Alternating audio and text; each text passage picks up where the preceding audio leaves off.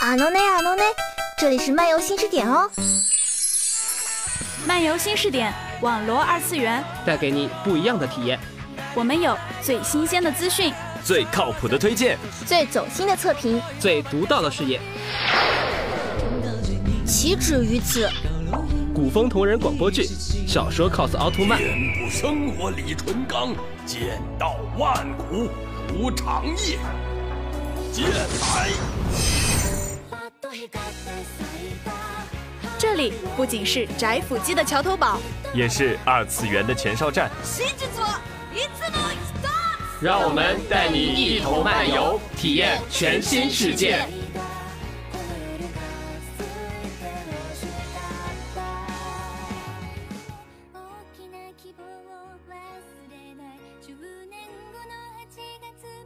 一样的动漫和游戏，不一样的新鲜试点。欢迎收听新一期的漫游新视点，我是播音九九，我是播音海马。春光四月，徐起，他和他的相遇；樱花四月，曲中，他和他的告白；再逢四月，曲起，他对他的想念。已知花意，未见其花。一见其花，未闻花名；未见其花，落泪千名；未闻花名，但识花香。已知花名，花已不在。未闻花名，但识花香。再遇花时，泪已千行。我知花意，花不知我。爱其芬芳。闻其花名，回头忆我，我心故我。夏季的花，天上的云，还有山间树林里那间树木掩映的秘密基地，故事就是从那儿开始。五位童年时的伙伴，还有面马。刚开始，我一直对素海感到不满。牙医子当初那么喜欢他。甚至连牙医子的离世都与他有很大关系，可他却对牙医子很冷淡。可能是因为牙医子的存在方式，让他觉得这只是一个幻想，他只是无法忘记牙医子罢了。其实看到他愤怒地指责牙医子从来只为别人着想，看到他为了给牙医子实现放烟花的愿望，拼命地打工赚钱。看到他无论怎样被几个童年玩伴误解，都坚持要实现牙医子的愿望后，我才明白，其实更大的原因是他觉得自己无法面对牙医子，他无法原谅自己当初没有勇气对牙医子说出想要娶她的那种喜欢。但是最后，在即将离别的时刻。他终于还是在失去的恐慌中，说出了自己埋藏已久的心里话，流下了不舍的眼泪。而牙医子，也最终实现了想让素海为自己哭一次的愿望。牙医子，或者说面马的存在，让我回忆起我最不该忘却的，但却偏偏遗失了的东西。那种感情很难形容。是亲情还是友情，还是别的什么呢？生死一向是人生的重大辩题，花一样的生命突遭横祸，本来就让人感到心酸。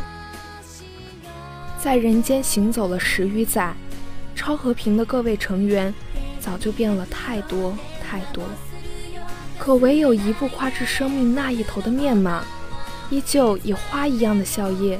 出现在大家面前，这一种单纯、情谊与坦然，已经跨越了生死，克服了很多人面对死亡时的恐惧与怨恨，也带领着我们直面着生命的本质。面马为我们展示了生命的最终形态，田园静谧地迈向消亡。面马比起那些在生死大劫前唧唧歪歪的所谓圣者。要可爱的多，也最有智慧，用最单纯的目光去丈量世界和伙伴的变化，以及生死的无奈和生命的脆弱。看似天真活泼性格的牙医子，为整部动画忧郁的主调增添了一丝欢乐，但反而偏偏是他，才是最令人伤感的。小时候的那次事故，让他在最该活着的年华逝去，从此超和平 Busters 不再完整，剩下的五个人也从此分道扬镳，整整十年，直到牙医子。再次出现在素海面前。然而，他不知道的是，自他离世以后，五个伙伴已经不像当初那么亲密了。他再也无法和曾经的伙伴像当初那样玩耍，并且能看见他的，也只有素海而已。为了实现牙医子的愿望，素海联络了曾经的伙伴。几个人为了实现牙医子的愿望，最终也再一次走到了一起。牙医子在面对伙伴之间的误解时，始终努力的去维持伙伴们之间的关系，即使自己说的他们听不见，自己因为伙伴们关系破裂哭喊流泪，也只有素海安慰时，即使这个世界上没有人相信他还存在，终于。在即将消失的短短时光里，他带着对自己生命中最重要的朋友的祝福，笑着离开了。因为我想你，可我不知道还能不能再见你。因为我们会遇到别人，我害怕，害怕他们会变得比你还重要，害怕我会忘了你。你会害怕自己离开最爱的人，你会害怕从来走不进喜欢的人的眼里，你会害怕自己不过是别人的替代品，你更害怕欠下已经还不清的对不起。你最怕的是来不及说我喜欢你，我最最喜欢的就是你。花名中。每一个人都在用力的去爱，爱到义无反顾。面马最后还是离开了，可是人太不再颓废，小菊花开得温暖灿烂，波波开始不再漂泊，鹤子也能真正走进雪吉的眼里。所有的人都得到了救赎，所有人都有机会告诉自己喜欢的人。我用整个青春喜欢着你。我们仍未知道那天所看见花的名字。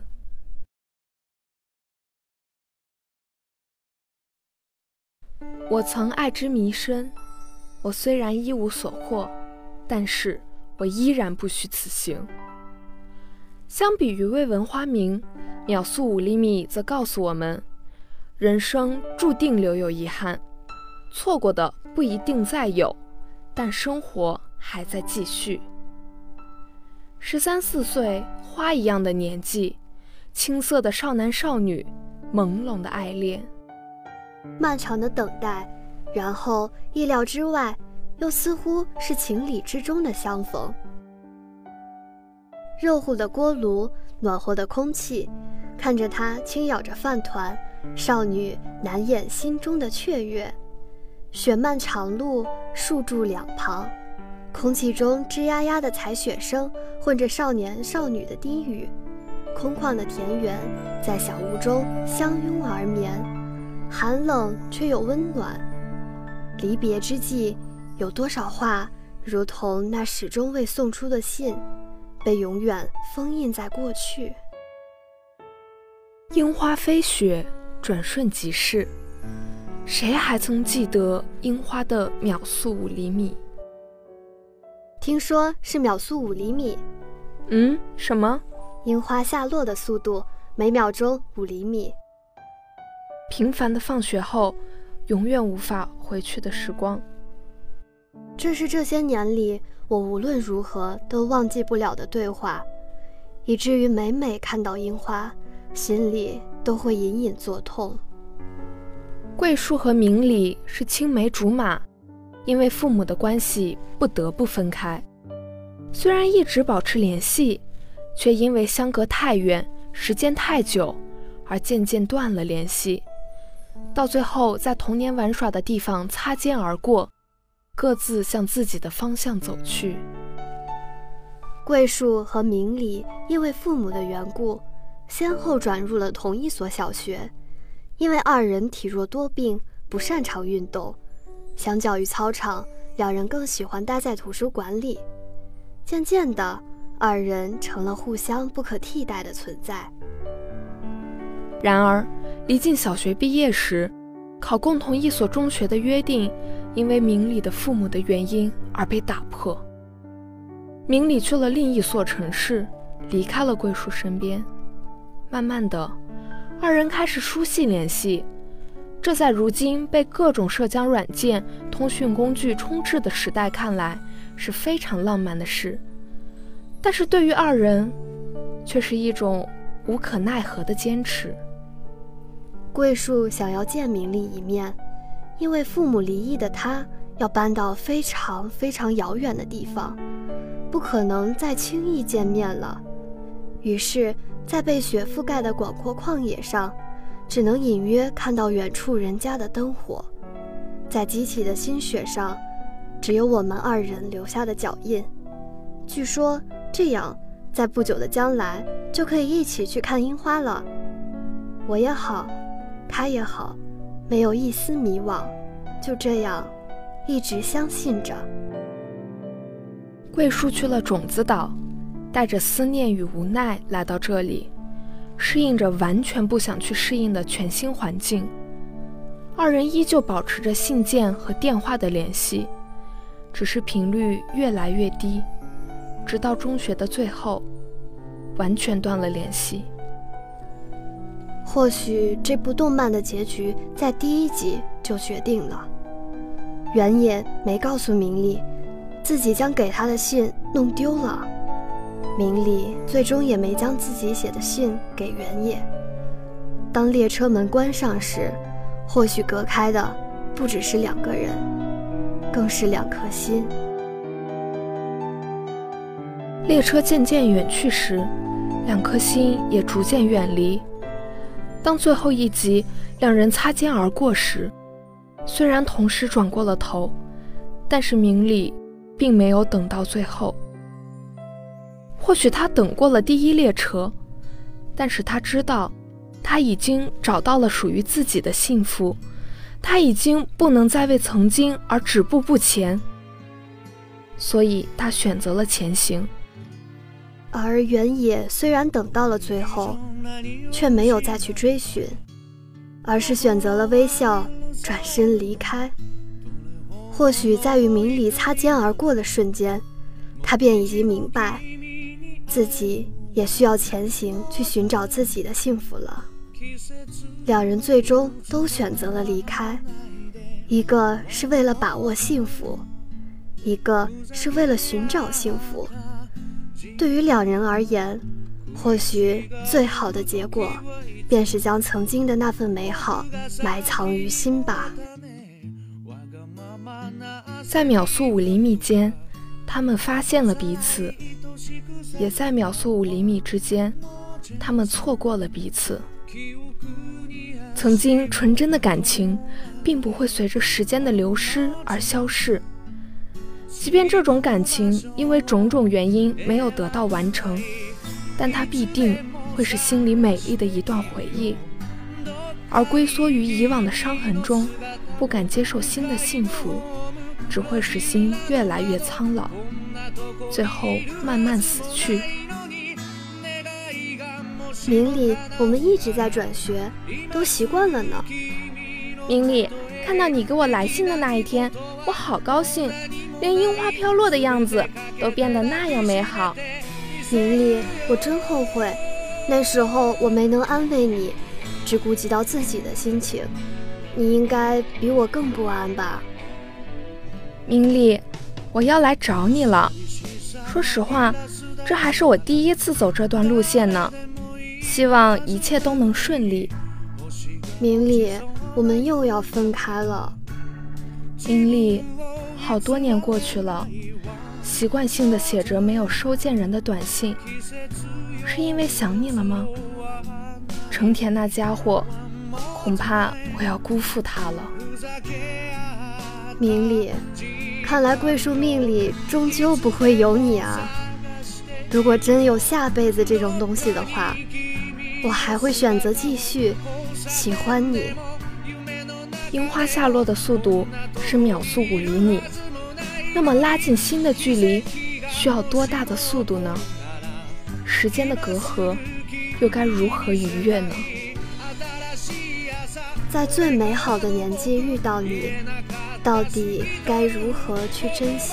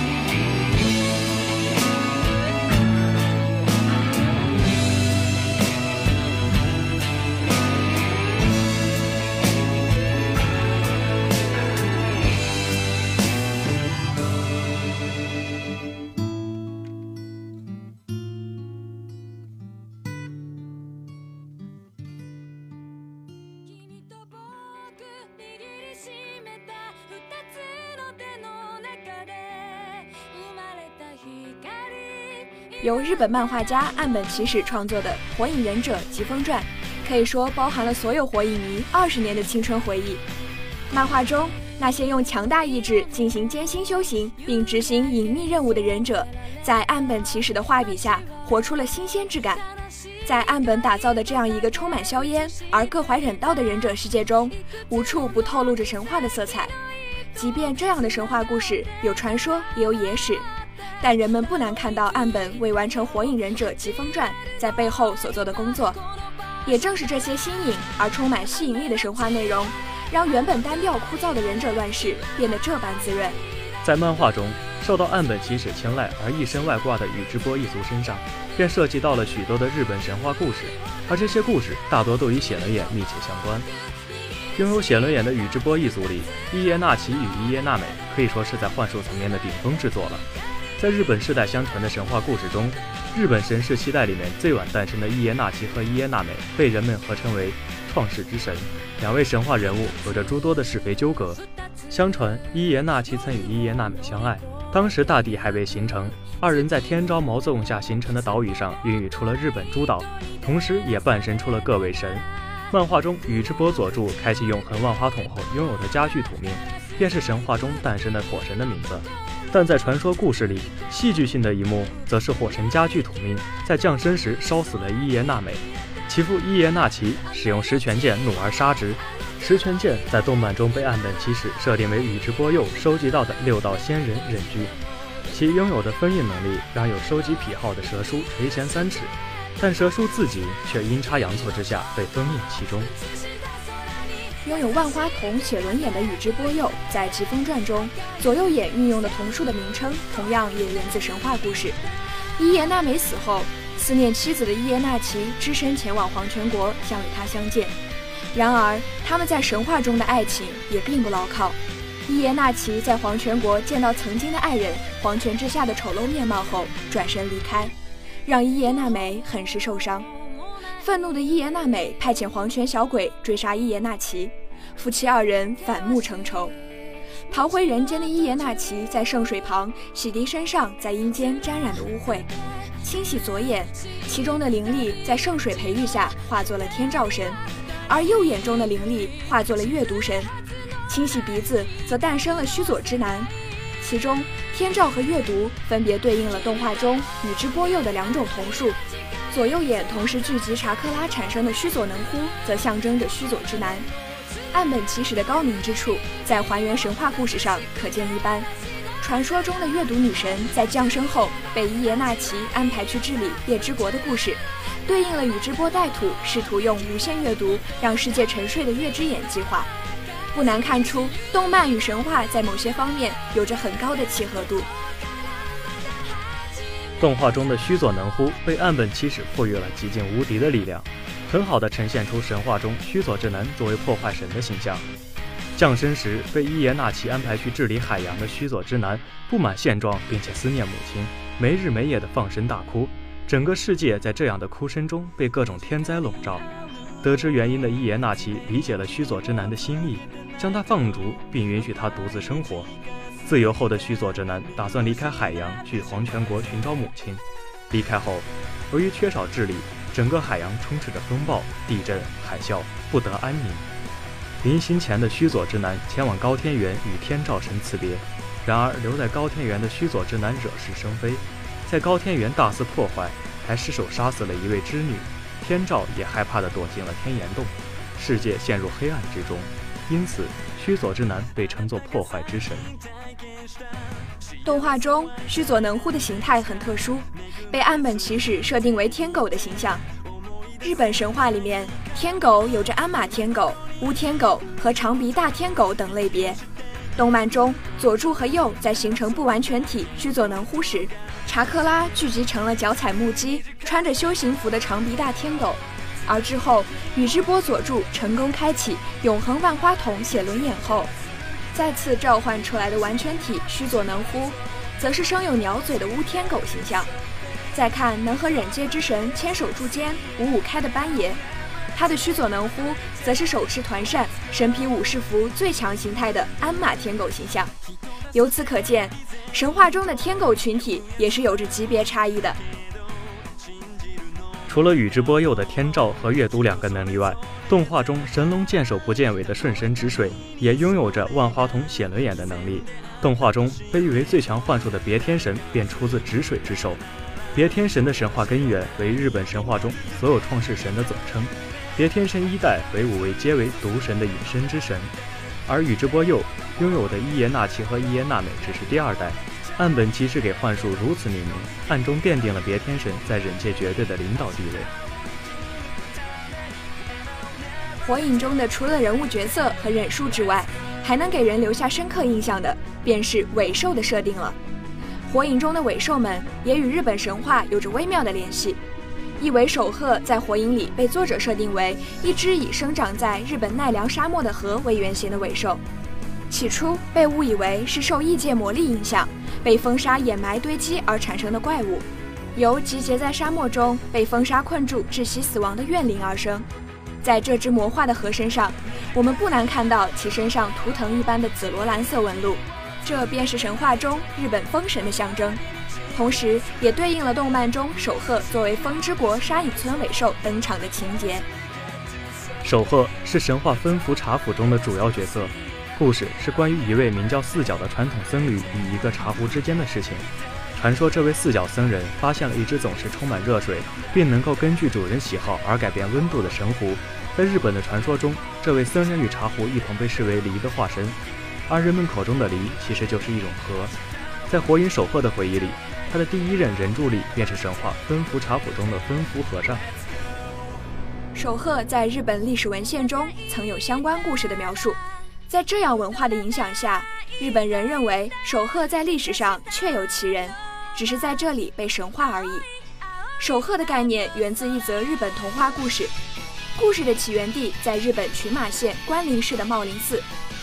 如今，这所寺庙中仍保存着传说分福茶府中的茶壶。在这则童话故事中，茂林寺的开山祖师正通上人，在浸泡温泉时遇到了分福茶府中的四角僧人。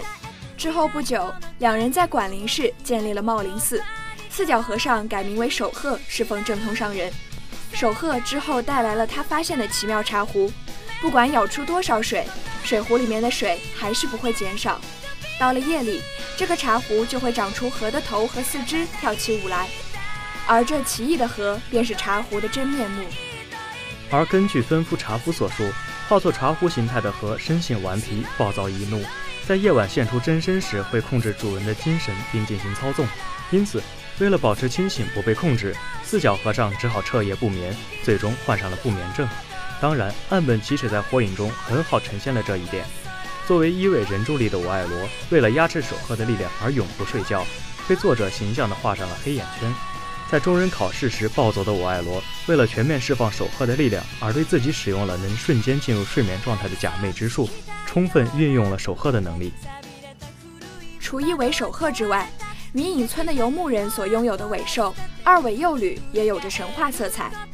二尾的原型为日本神话中的猫鼬，俗称猫妖、猫骨，是一种生有两条尾巴的黑猫形象，耳朵大而尖，牙齿为锯齿形的妖怪。在化妖时，尾巴会分叉成为两条，能够直立行走。猫鼬一词最早出现在日本灵异记中，这本神话传记描述了一只猫死后产下的胎儿变成人的故事。相传，幼女是天照神所创造出的灵兽。身上印有蓝色火焰状花纹，这一点在漫画中也有所印证。二尾幼女被作者设计为精通火遁的大猫，在人助力的操控下，对火焰的掌控力会大幅增加。在日本神话中，猫妖一般都为上了年纪的老猫，通常会以老太婆的形象出现。在江户时期以后，家猫年老后会变成猫鼬，这种思想具有普遍性。在江户中期的安斋随笔中有写道。年老的猫尾巴会变成两根，这种妖怪称之为猫鼬。同样是生活在江湖中期的新井白石也曾说过，年老的猫鼬会在人类家里作乱等与猫相关的民间言论。平时动漫漫画中那些生僻的字眼词汇，其中深意和它们背后的故事则显得颇为鲜活玄妙。今天的漫游新视点到这里就要和大家说再见了，感谢编辑小柯九霄，感谢导播念川叶子。我是播音墨染，我是播音四月，我们下期再见。